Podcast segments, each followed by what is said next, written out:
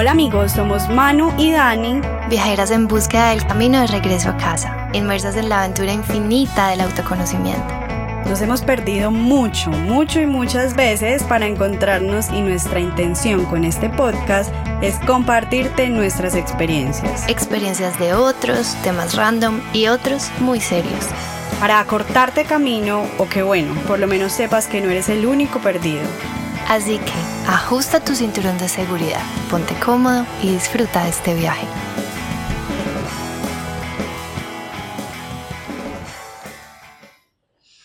Manuelita, cuarta temporada.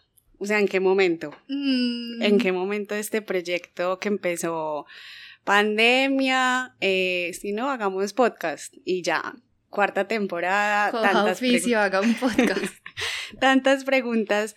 Eh, y bueno, esta, esta temporada viene marcada por algo que creo que para nosotras ha sido vital en este viaje interior y es como ese momento en el que una persona dice, bueno, yo quiero hacer esto en mi vida, ¿cierto? Como que yo me quiero dedicar tal vez no a ser banquera como tu vida pasada o publicista como mi vida pasada, sino como, no sé, hay algo que pulsa más profundo. Y bueno, de eso es como un poco lo que vamos a hablar en esta cuarta temporada. Para entrar un poquito con, como a presentar nuestro invitado de hoy, últimamente, Manu, mm, tú sabes que he estado trabajando en un proyecto personal, pues que llevo como cuatro años básicamente también ahí dándole a eso. Y es un proyecto que ahora está como en una fase creativa y en la que me encuentro en repetidas ocasiones como sintiéndome estancada, como que no avanzo, como desconcentrada. Y entonces eh, una estrategia que usé, porque yo vivo en el campo, pues vivo en el retiro a las afueras de Medellín, una estrategia que utilicé fue venirme a la ciudad porque quería buscar pues como inspiración, ¿cierto? Como buscando conversaciones, entrar a otros lugares, ver otras personas. Y entonces entro a una librería y pienso, pucha, tantos libros, todo el trabajo que hay de cada escritor, escritora detrás de eso, cada palabra pensada de forma meticulosa. Y entro entonces a una galería de arte y veo como, claro, pues o sea, ya veo la obra, pero la obra es solo la puntica del iceberg de lo que atravesó ese personaje para para hoy nosotros estar viendo eso. O me meto a Spotify o a las plataformas de audio y millones y millones y millones y millones de composiciones, música y digo, wow, o sea, esta gente, o sea, como que a mí me da esta sensación de, Daniela, ¿por qué estás estancada si la creatividad es algo ilimitado, infinito, ¿cierto? Y entonces como que también desde ese lugar, me, eh, pues ha sido para mí un privilegio. Ahorita, muy minuticos antes de empezar con este podcast, decíamos, estamos como en modo fan, ¿cierto? Ha sido como genial y preparando este guion fue como, como súper, como divino poder eh, tener la oportunidad de hablar con este ser, ya lo vamos a presentar, que emana arte, música, tradición y creatividad en todo su ser. Y entonces ahora sí, Juancho, bienvenido a este podcast del viajes hacia adentro. Manu, ¿cómo estás? Un saludo para ti, Manu Vidala. Qué felicidad. Eh, la invitación, gracias, gracias por la invitación y que, este sea un espacio para, para conversar, para precisamente inspirar. Creo que es es lo que ustedes logran con sus palabras, con sus conversaciones, es inspirar y, dar, dar ideas y caminos para las personas para a la final tener una mejor vida, que es lo que todos queremos. Gracias a ti por aceptar la invitación. Yo creo que cuando estábamos pensando en nuestros invitados para esta nueva temporada, dijimos Juancho, Puerto Candelaria, y en algún momento hay una vocecita que dice, ay, él está muy lejano, pues como ganador, Grammy, no sé qué, no, eso pues ya la fama es inalcanzable. Y es hermoso tenerte acá porque al final nos damos cuenta que yo siempre le digo a Dani, ¿cuál? Escribimos de una, ¿qué es lo peor que puede pasar? Ya tenemos un no asegurado, ¿cierto?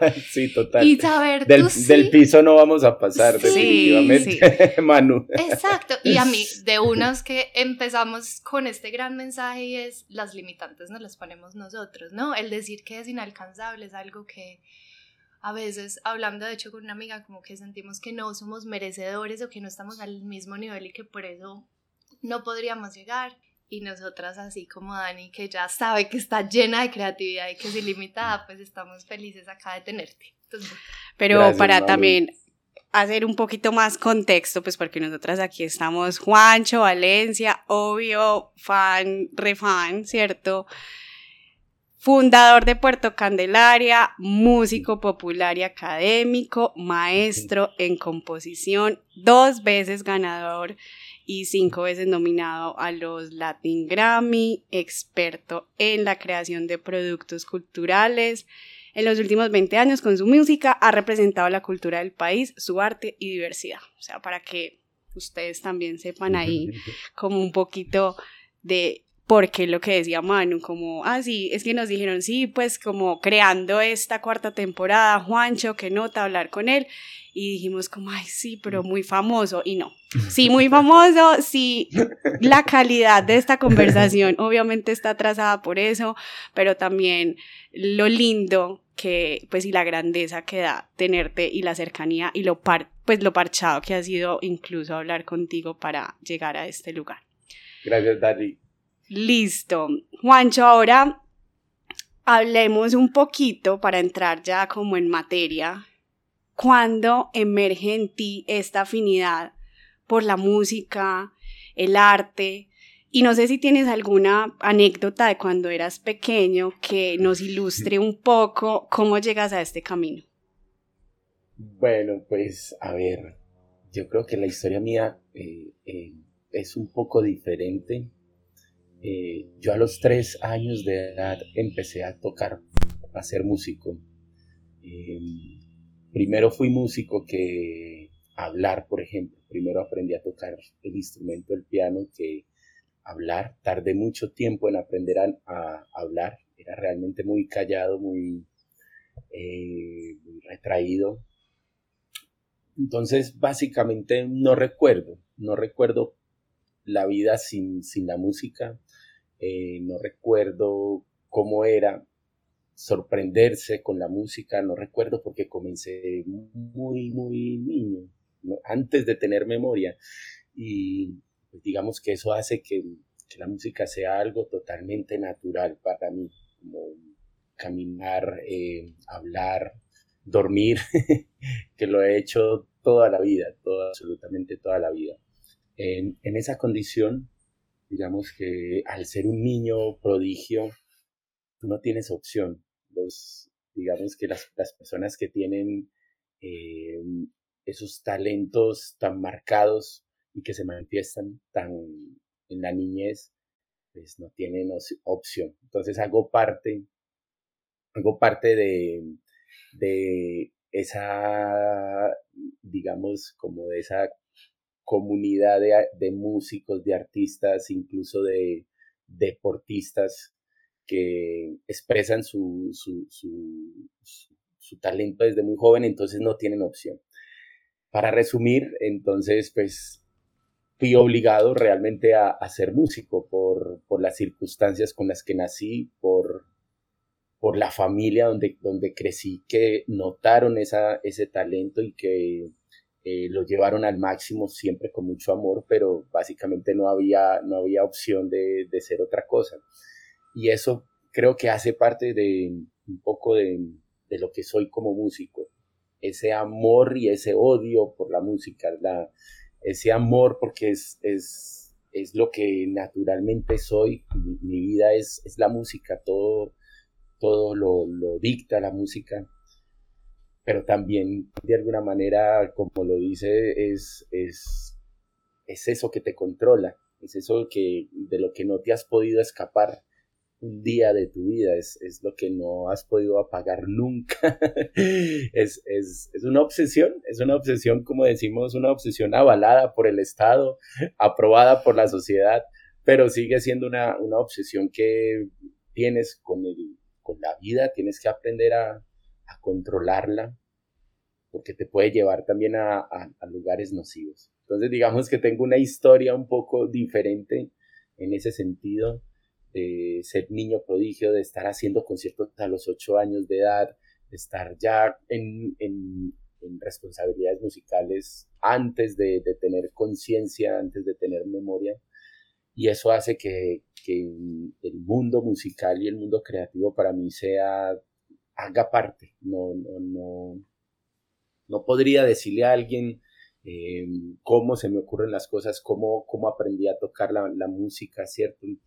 Y, básicamente, como para terminar la introducción, siempre se genera esa pregunta, ¿cierto?, sobre, sobre la genialidad, porque eh, he tenido amigos psicólogos que hemos hecho trabajos para saber, porque yo les digo, no, yo no soy genio, es que ustedes no se imaginan lo que yo me he tenido, las horas y las horas con las que yo he estado escuchando música, haciendo, tocando piano, eh, y ellos me dicen, no, pero es que hay una circunstancia, uno a los tres años no tiene por qué. Y yo sí, porque yo crecí en una casa que se escuchaba música y me hablaban como si fuera un adulto sobre la música y me pusieron a, aprender música que, nunca pasé por estrellita, nunca, siempre me pusieron a hacer por estrellita, ¿dónde está? Este, que a uno lo ponen a hacer con el dedito, nunca, a mí ya me pusieron a hacer tumbados de salsa, de merengue, eh, entonces, como que de alguna manera, eh, pues yo defiendo mucho eh, la disciplina, pero también hace parte un poco de,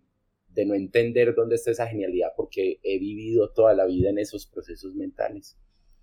Juancho, escuchándote pienso, o qué tanto compartirías esto conmigo, si los límites que se les ponen a los niños, ejemplo, de empezar a, con estrellita, realmente no existen, o sea, deberían, son ilimitados y quienes se les ponen son los adultos que dicen tienes que empezar con mi, sol, mi, sol, do, re, mi, fa, sol, ¿cierto? Es, eh, Lo acabas de dar en el clavo, man. O sea, tenemos, obviamente desde mi percepción eh, y desde la experiencia de, recorrer muchas comunidades en el mundo, eh, tenemos tenemos una percepción de que a los niños hay que decirle las cosas sencillo, hay que enseñarles la música sencilla para que vayan aprendiendo, pero eso es totalmente equívoco, porque el, es un lenguaje, es un lenguaje igual, y, igual de complejo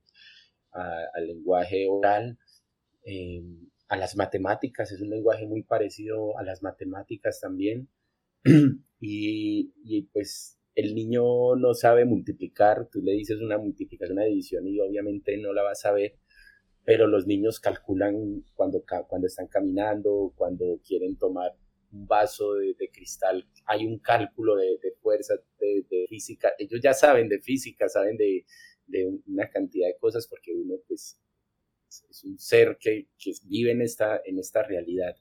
Entonces hemos tenido una, eh, digamos, unas limitaciones y se ven mucho, por ejemplo, en Colombia, cuando las comunidades tienen una influencia afro, ya sea, por ejemplo, en el Pacífico, en el Chocó, en el sur del Pacífico, en el Caribe, los niños tienen un acercamiento a la música sin, sin, sin limitaciones, ¿cierto? Un niño que, cree, que nace en, en Valledupar, no le están diciendo como, no, tú no puedes eh, toca estrellita, no, toma ese acordeón y toca, ¿cierto? Es como de una ya en el proceso y por eso uno ve niños de 3, 5 años tocando acordeón o con un ritmo increíble, eso pasa en el Pacífico, cuando de inmediato se acercan a un tambor y nadie les está diciendo como toca sencillo, no, toca como están tocando los grandes. Entonces hay una superioridad en el conocimiento rítmico, en el conocimiento musical en las culturas colombianas que tienen eh, la influencia negra. Pero también después vamos a los pueblos y a los municipios. Los, las, las, personas que nacen en los municipios y en los pueblos tienen también un encuentro con la música mucho más natural, ¿cierto? Eh, ven la banda del pueblo, ven, ven los abuelos, los, los, los, padres tocar, y ellos simplemente se pegan, copian muy rápido. En cambio, en la ciudad hay, un, hay unos procesos de formación que hacen eso, que de alguna manera no dejan que el niño eh, se suelte, crea, eh, invente, juegue, ¿cierto? Sino como no, vamos a cumplir un método. Y a nivel nacional, precisamente se ve ese, esas, esas diferencias y esos matices de cuando, cuando la música nace en regiones afrocolombianas, cuando nace en, en los pueblos, en los municipios y en la ciudad. Y en ese orden de ideas, los de la ciudad somos los menos afortunados. Yo le haría zoom a, de nuevo a los límites son, así como dijimos al principio, acercarnos a ti podría haber sido una limitante sin siquiera intentarlo y cuántas veces los límites que nos entregan otros los asumimos como gran verdad y hasta ahí llegamos. Porque solo puede ser, digamos que en tu caso, como dices, mi historia es muy distinta a los de los demás. Nací músico y después humano, casi. Pero también el humano puede ser músico, ¿cierto? O sea, pues digamos como en esta historia, como que no todo debe ser como los escritores que Dani encontró en esa librería, ella inclusive puede escribir su propio libro de una manera completamente diferente a los miles que ella encontró ahí. Todo depende del límite que, que se ponga o de decir, como dijiste tú, que todo es ilimitado. Sí, eh, lo, pues, creo que comparto tu idea. Eh, pues la herencia, la herencia la herencia es, es, es una, son digamos unas virtudes, pero también son unas limitaciones que uno aprende, ¿cierto? incluso uno como ser humano eh, empieza a entender que hay unas limitaciones que las heredó y me dice, pero ¿por qué yo no hacía eso? Ah, no, es que claro, mi, mi padre, mi madre también tenía ese lío porque fue, fue heredado por mis abuelos y es como, ve, yo por qué no, porque no puedo detener una cadena, ¿cierto? Mm. Entonces es, es como primero generar esa conciencia y, también hay algo eh, interesante, una frase que siempre me acompaña y puede aportar en esta conversación y es que se dice que todo lo que se dice que es natural es cultural.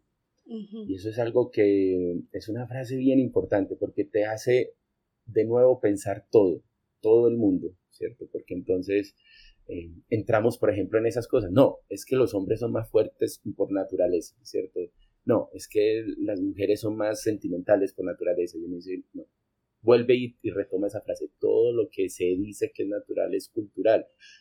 Ah, entonces, pues, los hombres no son fuertes por naturaleza. Las mujeres no son, es, eso es, es, un acuerdo de una sociedad, de una, de una comunidad, de, de unas cientos de miles de personas que se llaman sociedad que decidieron que eso iba a ser así, ¿cierto?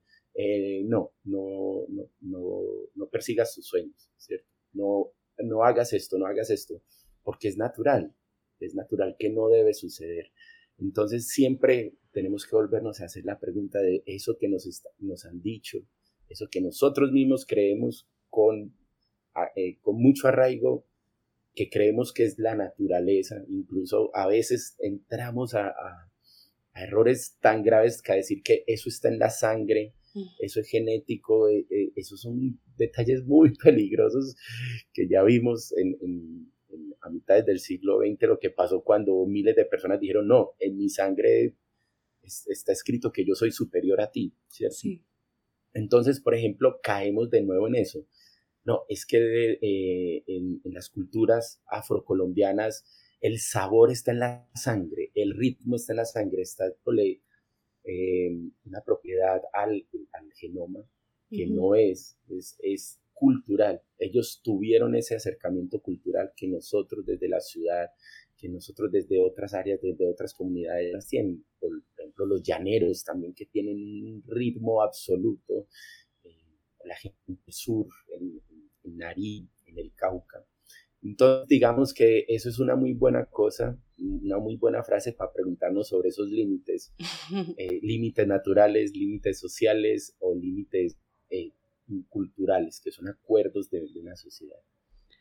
Mano, y que finalmente tiene mucho que ver con lo que hemos hablado durante pues, muchas temporadas y finalmente termina siendo también nuestra comprensión de, de hacernos preguntas sobre, ok, yo por qué o para qué estoy haciendo esto, si esto es una herencia silenciosa de mi familia, que no solamente es como, ay, si llevo la música en la sangre, sino como que a veces, justo en estos días estaba con una prima y me decía, no, es que la diabetes es hereditaria, entonces pues yo no tengo nada que hacer ahí, pues eso yo lo heredé.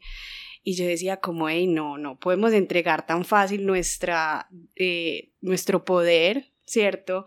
A decir que tanto las limitantes eh, vienen heredadas, como lo que tú dices, pues esto de decir que la música la lleva en la sangre, pues tú sí creciste en una familia, ahorita lo que nos contabas, en un entorno sociocultural que te propició ciertas herramientas e instrumentos para que desde chiquito estuvieras, eh, como tú dices, experimentando la música como experimenta cualquier otro ser caminar, ¿cierto?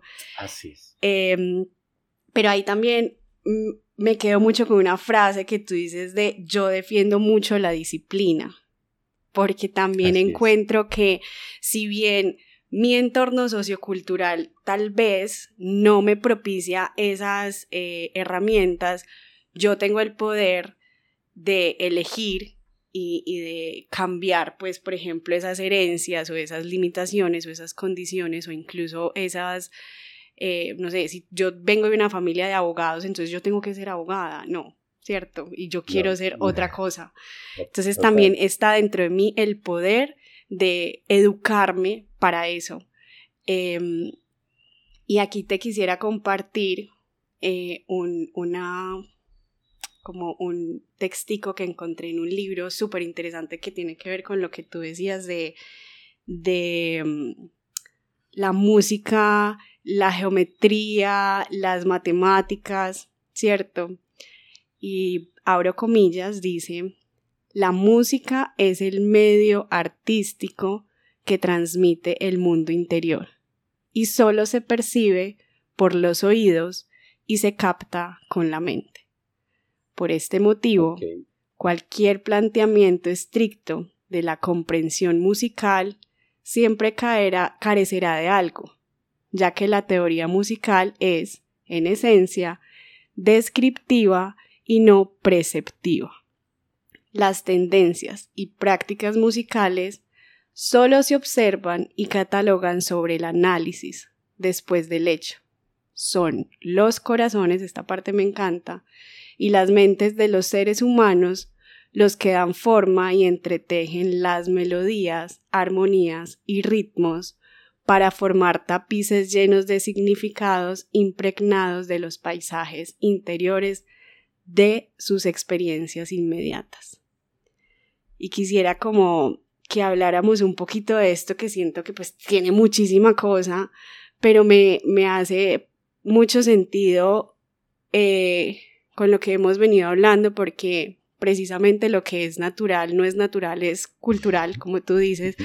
Entonces viene atravesado por un filtro que yo me pongo a través de mis experiencias y el cúmulo de experiencias y no solo las mías, Manu y yo también hemos hablado que hay un tema prepersonal, ancestral. Entonces, finalmente, esta es mi pregunta, como que no terminamos escuchando o viendo la obra como tal vez el artista quería que nosotros, o, como su expresión quería, sino como nosotros estamos siendo atravesados por eso que nos nos genera esa composición, esa obra. Entonces, finalmente, esto es como todos lo vamos a percibir de forma distinta, todos lo vamos a sentir de formas diferentes. Vamos a entretejer esos paisajes ahí de formas, sí, totalmente, pues como serían únicas, porque todos tenemos unos paisajes interiores ahí como muy, muy entrelazados y muy diferentes. Yo quiero hacer como una traducción a lo que acaba de decir Dani para nuestros oyentes. Eso traducción. Se, engolosino, se engolosino. No, yo lo entendí perfecto. Como, me fascinó, me fascinó.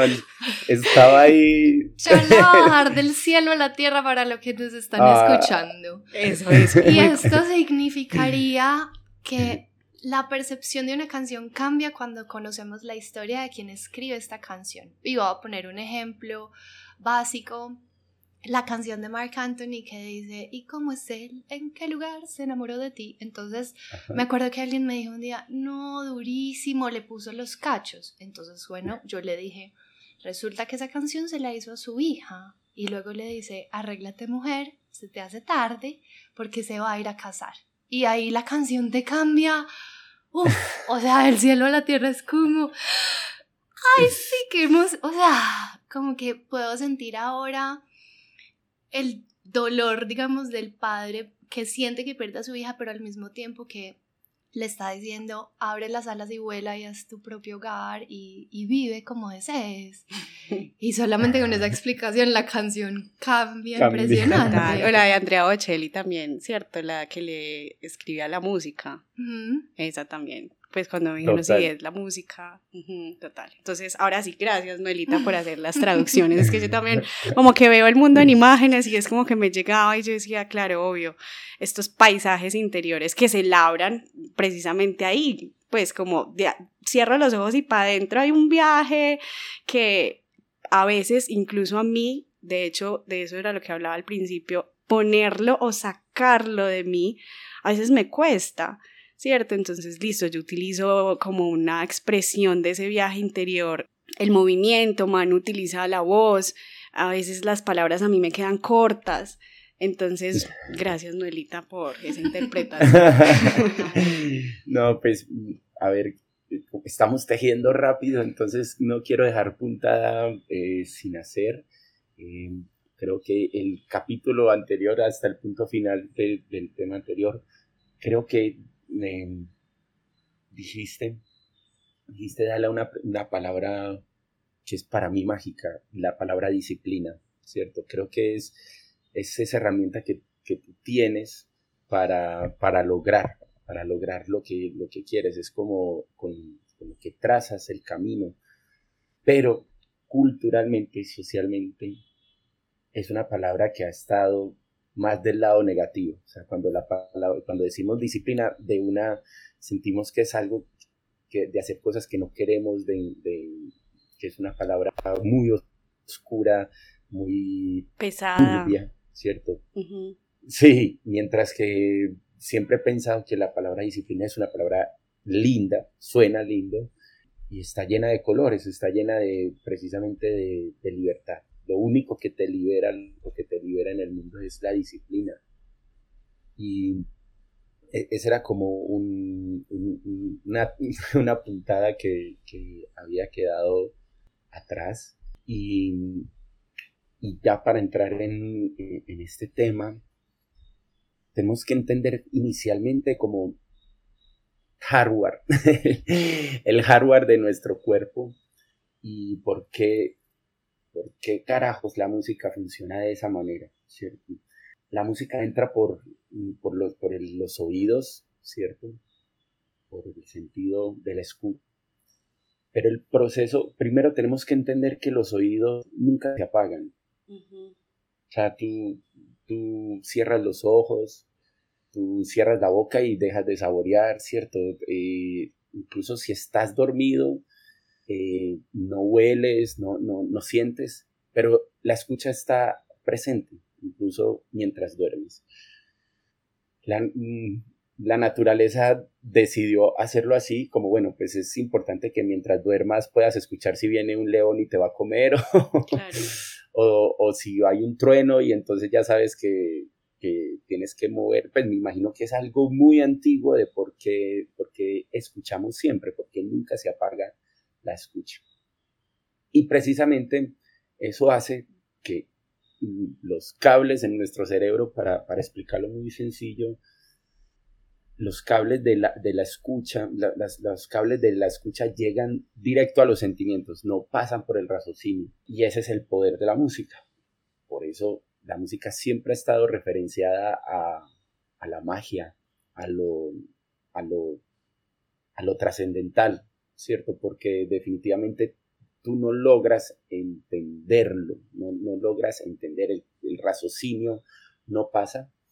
Y ese es el gran poder de la música, que la música te entra sin, sin pensártelo, sin preguntártelo, sin razonártelo. Y eso pues genera este tipo de sentimientos, estos paisajes de los que Dana habla, que precisamente es muy bonito lo difícil de describir. La música, la música es, es una cosa que es muy difícil de que la gente diga como, ¿qué, es, qué, qué sientes con esta canción, con esta melodía? ay, no, no sé, es una combinación muy extraña y una cosa. Se me vienen imágenes de cuando era chiquito, se me viene un día que tuve una pelea, pues como que es, es, es, es el sentimiento total, ¿cierto? Eh, y el músico, el, el, que es como un carpintero de la música, o sabe entender cuáles son esos puntos, cuáles son esas figuras y esas geometrías que generan eso en el otro para poder transmitir las ideas. Ahora, lo otro que estamos hablando, por ejemplo, del, de Marco Antonio, Marc Anthony, es que, por ejemplo, la capacidad de, que cuando te cuentan una historia cantada se genera una empatía más rápido que cuando se, se narra, ¿cierto?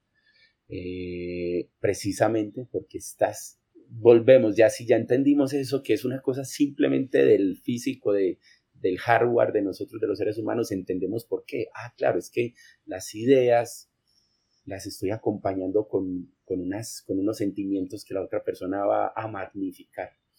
Entonces, mira que es, son propiedades muy bonitas del de, ser humano, que también vale la pena decir que hoy más que nunca eso se ha tomado mucho desde, desde las reglas del mercado eh, digamos que la mercadotecnia ha estado, entendió que ahí había algo muy poderoso, ¿cierto?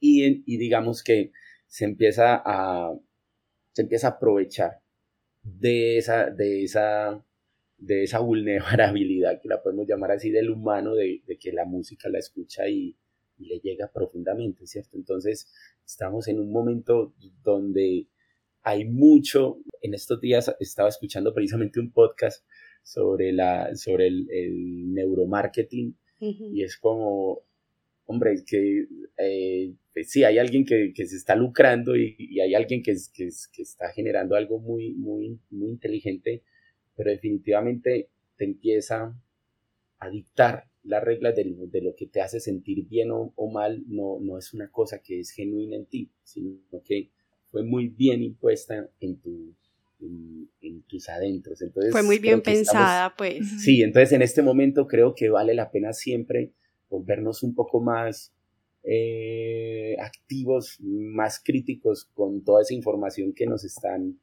eh, forzando a entrar y que a veces nos, nos, nos, enreda con las cosas que genuinamente nos hacen sentir diferentes. Juancho, así como dices, vamos tejiendo muy rápido y yo me quiero volver a la música entra directamente a, esos sentimientos.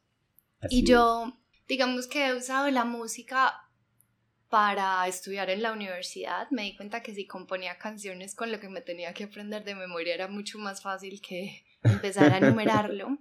Y ahora en las terapias, a algunos pacientes les sugiero, por una parte, cantar para recordar que tienen el permiso de ser escuchados, pero componer su propia canción con esos permisos que tienen. Y me di cuenta que muchas veces, digamos, dentro de las mismas canciones, inclusive las, las no tan buenas que, que he encontrado, son cosas que se quedan como un loop en tu cabeza. Y ahí quería hacerle zoom porque pues me parece importante como tú dices, hay que poner atención a lo que escuchamos, a, esto del neuromarketing, a las canciones y también decir qué mensaje estoy escuchando, sobre todo si estoy en un momento de tristeza, pues poner atención si me quiero quedar en el mood triste o si necesito salir de ahí. Y la música que escuchas también acompaña todos esos procesos, entonces creo que también nos invita a hacernos responsables y ponerle más cuidado a eso que nos está entrando, porque como tú dices, o como siento que estás diciendo, no sé, es que no tiene filtro, entra directo. La es total.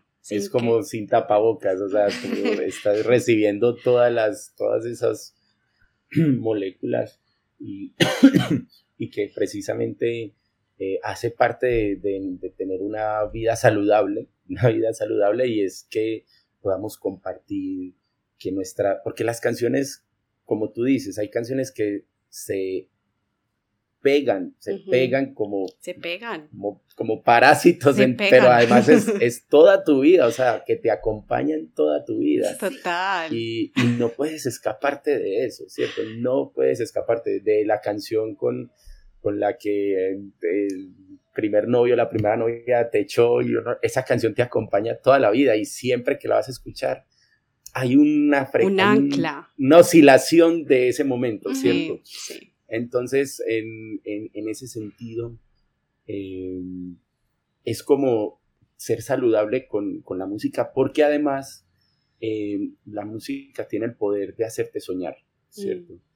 Entonces también hay que ser saludable con los sueños que, que, te está transmitiendo la música, ¿cierto? Son invitaciones obviamente desde un músico, desde un productor, desde una persona que está que tiene los, tiene, digamos, como la, la fórmula para, para, dominarte, como sabe, sabe el poder, el, el músico sabe su poder.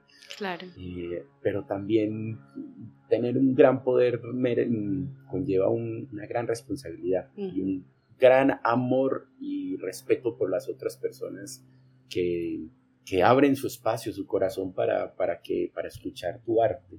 Yo le decía a Dani, cuando entendí que los músicos tienen poder, entendí por qué me enamoraba de un hombre con una guitarra. Y es como, ojo, o sea, hay que tenerle respeto, hay que tenerle respeto porque esa gente sabe. Hipnotizar, o sea, hipnotizar el que sea. Total, total. Tiene la claro, cuando ve uno a alguien cantar, es, es totalmente, te genera esa empatía, o sea, puede ser una persona en la calle, en una fiesta que tú no conozcas y la persona canta con sentimiento y a ti te dan ganas de abrazarlo, ya eres amigo de, ¿cierto?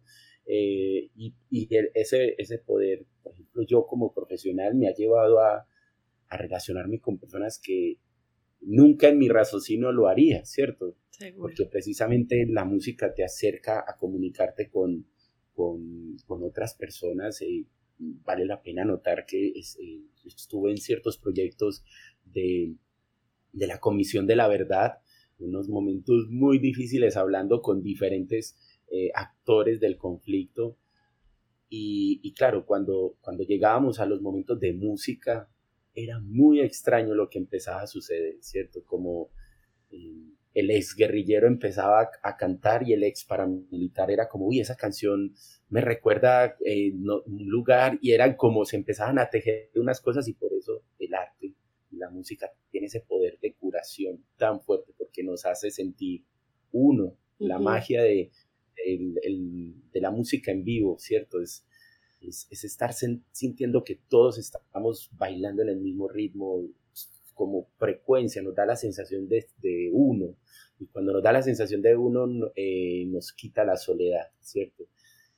Pues, si, si, nos vamos hace miles de años, seguimos haciendo lo mismo. Estamos todos frente a una fogata en la noche, en un mundo infinito, y hay alguien que está cantando para sentirnos no tan solos y para sentirnos acompañados y no como individuos Totalmente, totalmente. Y nosotras siempre decimos que la música es una experiencia que potencializa, pues sí, precisamente lo que estábamos hablando ahorita de esos paisajes interiores, de ese viaje interior. Juancho, em, hay algo pues que nos ha generado mucha curiosidad a Manu y a mí, pues como cuando empezamos a investigar un poquito de tu historia, hablemos de esto de la sinestesia de eso. Y, ahorita me encantó porque tú decías que a mí la palabra disciplina me suena a colores. Entonces, me parece bellísimo como que no quisiera dejar este mm, podcast sin, sin experimentar un poquito de esto. Eh, precisamente también por lo que yo decía, a mí a veces las palabras se me quedan cortas para lo que pasa ahí como internamente y como se me van mezclando los sentidos de una forma, pues sí, muy, muy mágica y que a veces se me queda corta en las palabras. Cuéntanos un poquito si tú consideras esto como un poder, como un poquito lo que te decían tus amigos, como, oiga, esto tiene que ser una cosa ahí mágica, o qué, cuéntanos cómo es esa experiencia.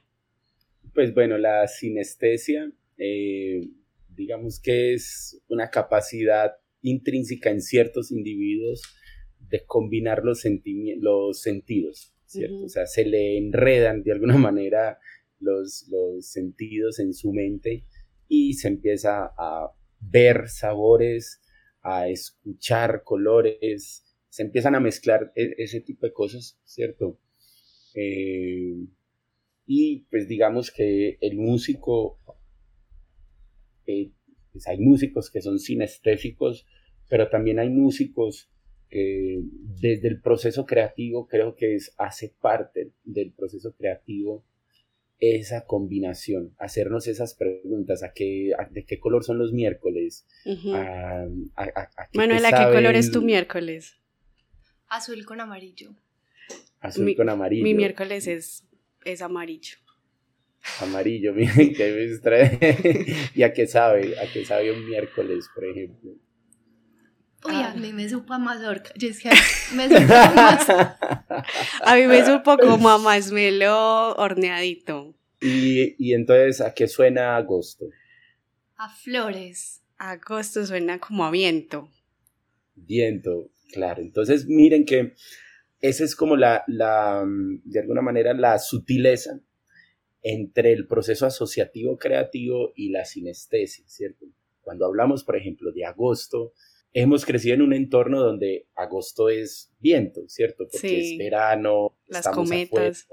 hay cometas y hay verano y, nuestra ciudad se llena de brillo y además está la Feria de las Flores, entonces vemos flores un mes, así no queramos, inconscientemente estamos viendo flores, entonces tenemos unas como una, eh, pues, aporreando el lenguaje diría como una sinestesia eh, asociativa creativa de la necesidad del hombre de, poder que llegue por todos los sentidos una sensación, pero hay otras personas que definitivamente lo eh, son rotundamente sinestésicos, eh, creo que a niveles también obsesivos y también que les puede generar problemas, ¿cierto? Como, porque por ejemplo hay personas eh, sinestésicos que los martes les, les, les sabe amargo. Entonces no importa. o sea, pero es que no es como que, ay, tan charro, es que a mí, no, se te vuelve un problema. O sea, no puedes cocinar todo lo que, porque es una cosa. Entonces, por eso se, se dice como la sinestesia tiene que ver como con procesos asociativos creativos que tu cerebro hace y hay otro que tiene que ver más como con esas conexiones neuronales que, no, que generalmente es, es una población más pequeña. Hay otro ejemplo, por ejemplo, cuando uno ve a alguien caerse, ¿cierto? Entonces uno, uno mismo como, ¡ay! Me dolió, ¿cierto? Pero eso, es, eso es como neuronas espejo eh, que generan esa empatía con esa otra persona. Pero el sinestésico puede llorar del dolor, o sea, puede realmente caerse y llorar y, revolcarse en el piso del dolor de, esa empatía. Entonces, que se llama sinestesia espejo, por ejemplo.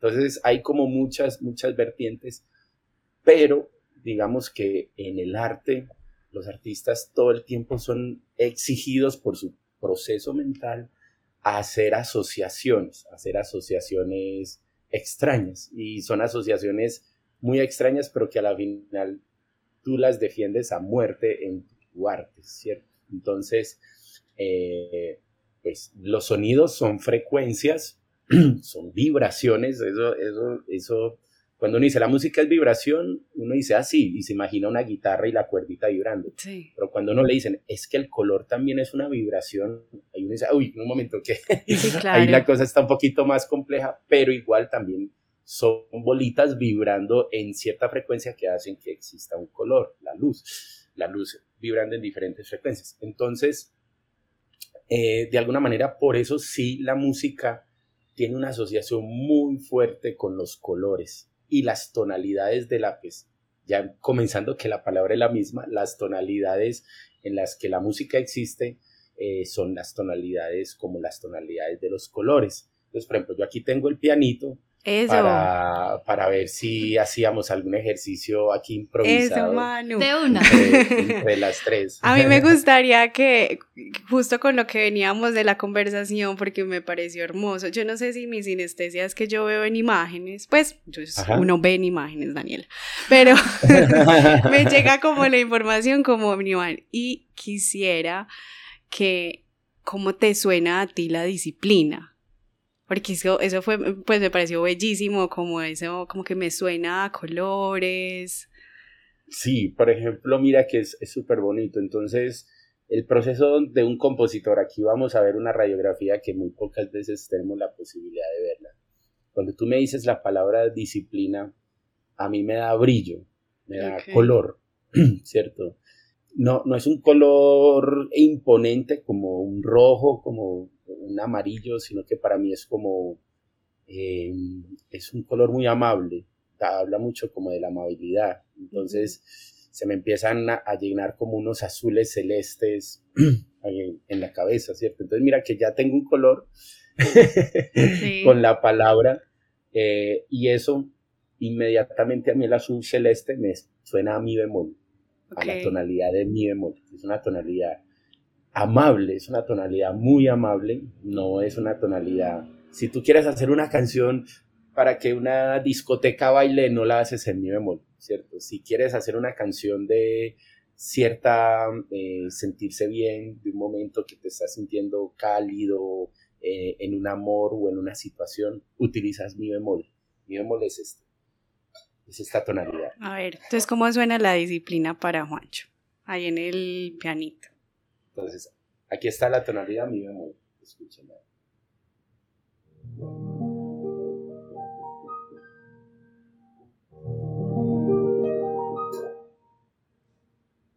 Ahora, cuando ya empezamos a trabajar sobre eso,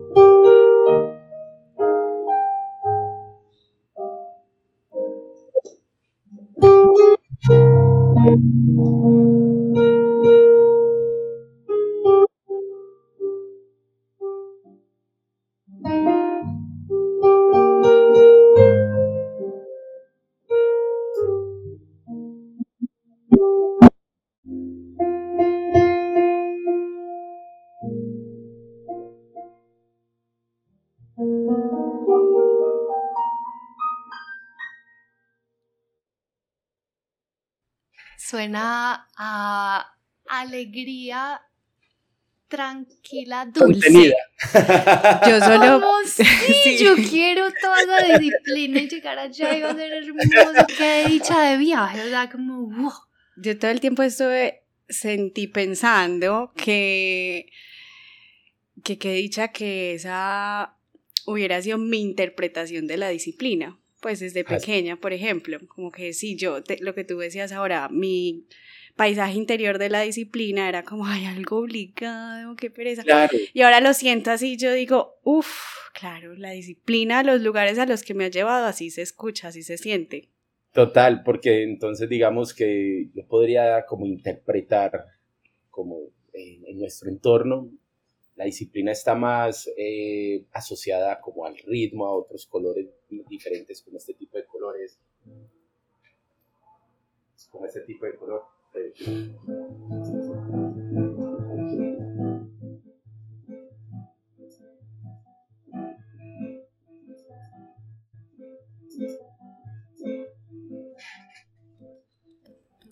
Como acelerado, como hágale rápido. Ay, sí, qué cansancio. Como, hágale que lo dejo el, bus.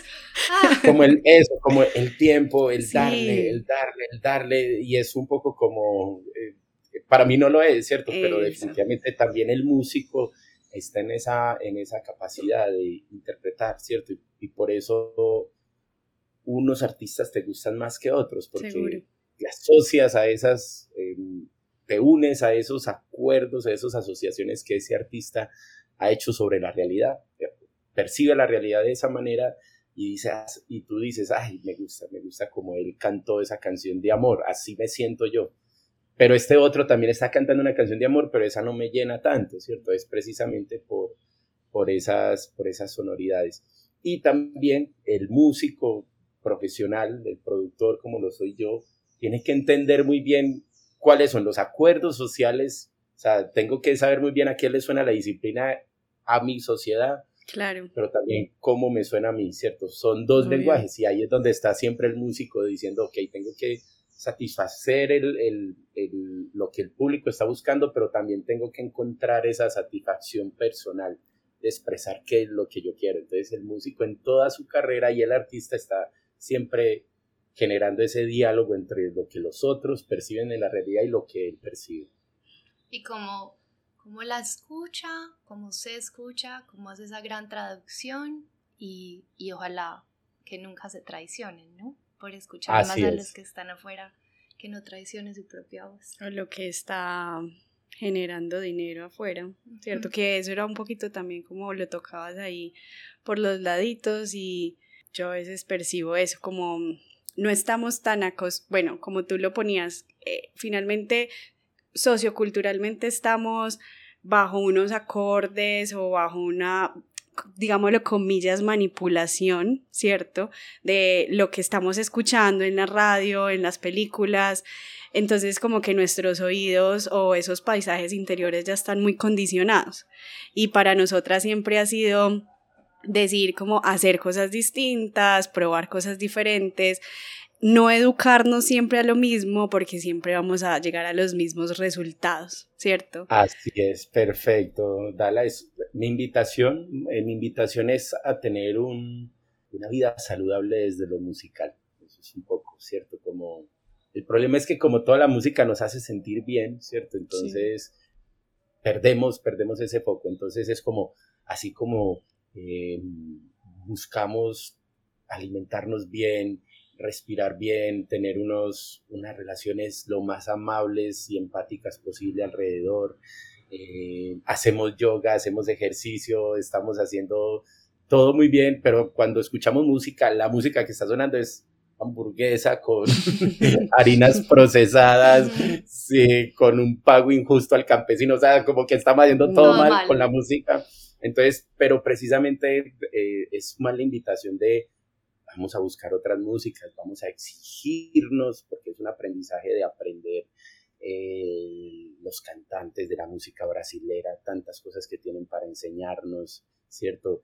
Las melodías de la marimba del Pacífico, el arpa llanera, o sea, es como, hay una cantidad de cosas que, que te hacen tener una, eh, un estilo saludable de, de vida musical. Danos una recomendación musical para quienes nos están escuchando. Bueno, creo que esas, esas tres Como que busquen con eso. literal en Spotify. Bueno, ¿y yo dónde encuentro la marimba? Pues, Puerto Candelaria, va. Puerto Candelaria, buenísimo.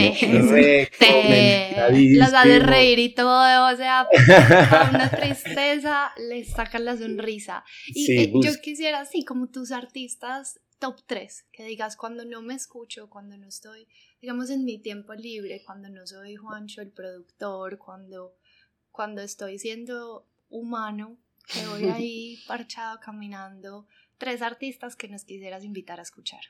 Bueno, pues en las contradicciones de mi vida, yo no escucho música, ya sería demasiado, sería demasiado.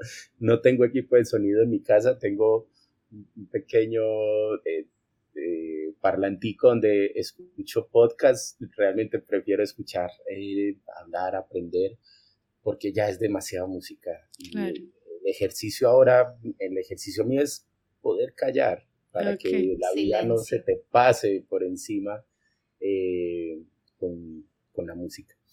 Pero digamos que cuando escojo eh, precisamente escuchar música, pues trato de, escuchar las músicas que me llenen, y bueno, por ejemplo, así como se me viene a la mente escuchar a Caetano Veloso, por ejemplo. Caetano Veloso es un cantante, compositor brasilero de, los años 70, viene siendo un gran maestro de la música brasilera, con unas sutilezas en, en, las palabras que escoge para cantar, en las melodías, un conocimiento increíble del folclore brasilero.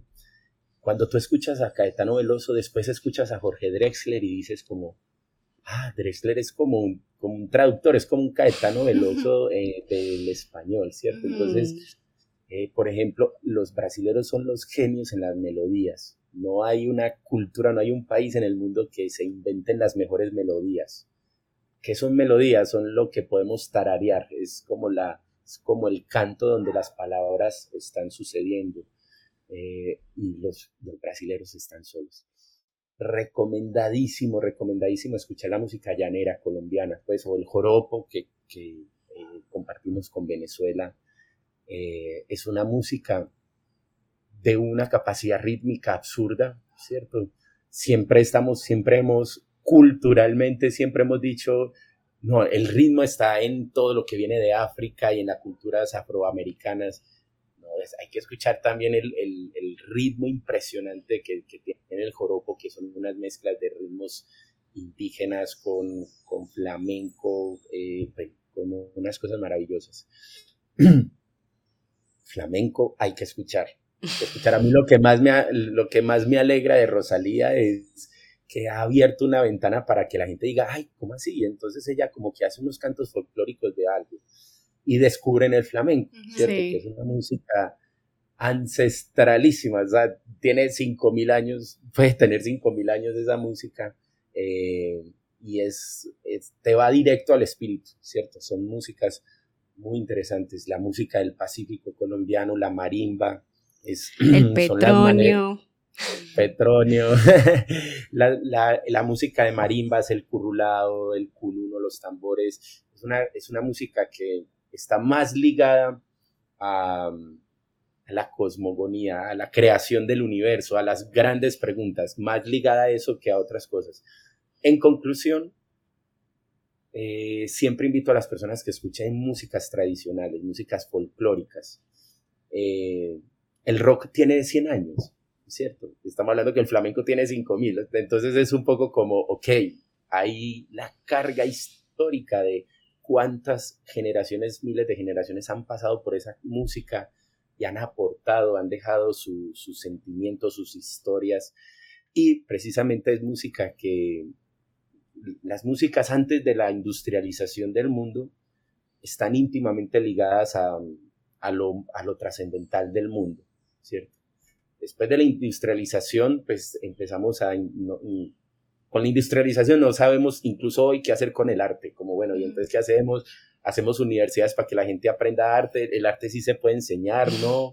Eh, ¿Cómo vamos, a, cómo vamos a, capitalizar el arte? Entonces que inventémonos los derechos de autor, que las canciones son dueños, que tienen dueños y que nadie las puede, bueno, son como inventos de la, de la industrialización del mundo moderno, pero tenemos que recordar que llevamos más miles de años asociando la música a lo trascendental, ¿cierto? Y nosotros tenemos que seguir defendiendo eso. Entonces, cuando escuchamos esas músicas, son músicas precisamente que no han sido permeadas por el mercado, que no, que no hay unos grandes conglomerados diciendo esto le tiene que gustar, no, son las expresiones naturales de los pueblos. Entonces, ir a esos folclores, al folclore, al curulado, a lo llanero, a lo brasilero, a las músicas al flamenco, eh, a las músicas de las Antillas, el guaguancó de Cuba. son músicas muy, muy antiguas que siempre te van a, llevar a otro lugar y te van a enseñar algo. Y, y, recordar que así es, la música es un sonido universal, como lo son los números y los colores, finalmente, que todos lo podemos entender. Yo, otra recomendación que me atrevería a hacer, aparte de esos géneros musicales, una invitación que tenemos nosotras desde Conecta con Sentido es que cuando escuchen a alguien en la calle, en un restaurante, en un lugar, y ustedes digan, wow, qué hermoso está cantando, qué bien toca ese instrumento, háganselo saber, por favor. háganselo saber, que yo siento que esa pequeña sonrisa y ese gesto puede cambiar el mundo y puede darle más energía a esa persona para que siga haciendo lo que ama. Aplica para músicos y aplica para todo en la vida. Y con esto, con estas recomendaciones, Juancho, pues agradecerte. Yo le decía a Dani, Ahora, para que sepan, acá internamente se nos paró la grabación y yo les dije, no quiero dejar de hablar con él nunca. si quieres, está quedando grabado, pues porque las dos así con caras de pendejas, bueno, pendejas no, enamoradas aquí en estas conversaciones, porque además que nos encanta tejer conversaciones, eh, pues aprendemos un montón y nos sentimos infinitamente inspiradas por tu arte, por tu disciplina, por tus invitaciones, por pues como obvio también la música que estás poniendo en el mercado ahora, ¿cierto? Entonces, gracias infinitas también por los sonidos colombianos, por la marimba, por seguir como eh, todavía dándole tanto valor a estas raíces, porque finalmente si, si no somos nosotros, ¿quién? ¿Cierto? Entonces, gracias infinitas, Juancho, por este tiempo, esta conversación que pues nos podríamos quedar horas y horas y horas. Y a ustedes amigos allá en casa, ajustense el cinturón de seguridad, pónganse cómodos y disfruten de este vuelo.